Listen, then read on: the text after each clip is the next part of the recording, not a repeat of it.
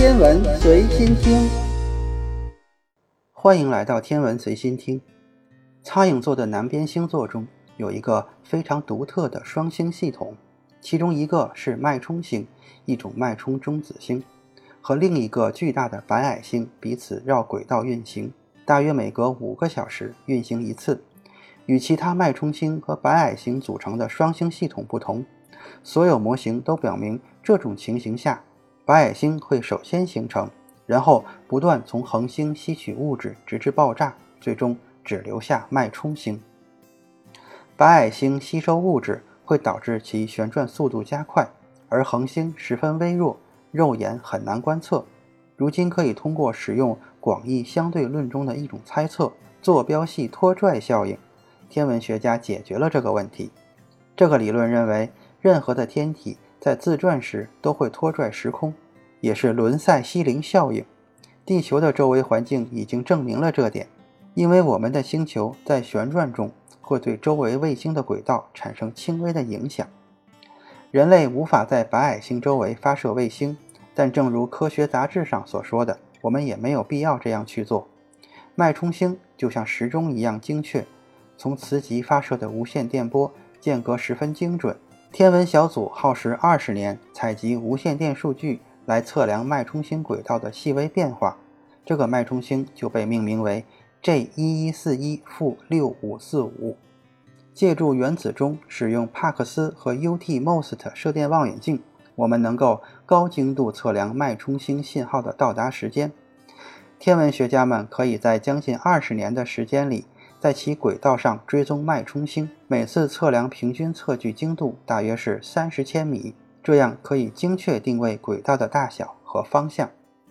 白矮星和脉冲星每隔五个小时会相互绕轨道运行，拖拽效应非常的微弱。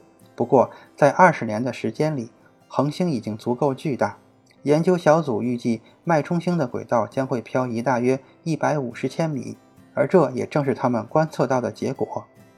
参照相对论，并将其与模型结合，天文学家能够确定两颗退化恒星的质量以及类似倾角的轨道参数。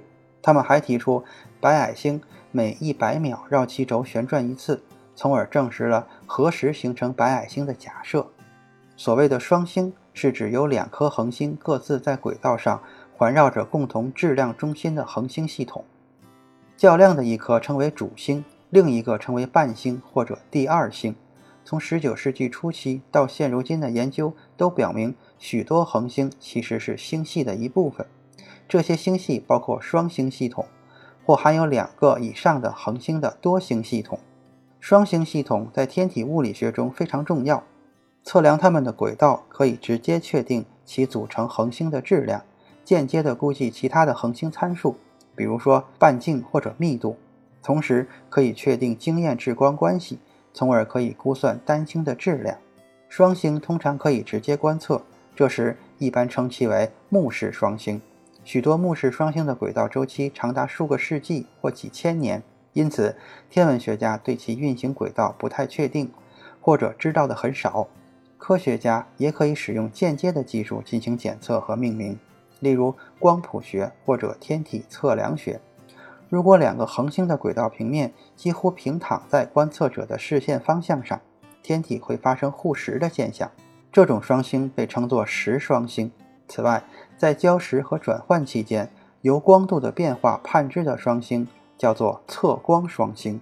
如果双星系统中的恒星距离很近，重力会使它们在外部的恒星大气变形。某些情况下，这些相互靠近的双星系统相互间会进行物质交换。可能导致未来演化成单星也无法形成的地步，例如大菱形星、天狼星和天鹅座 X 一。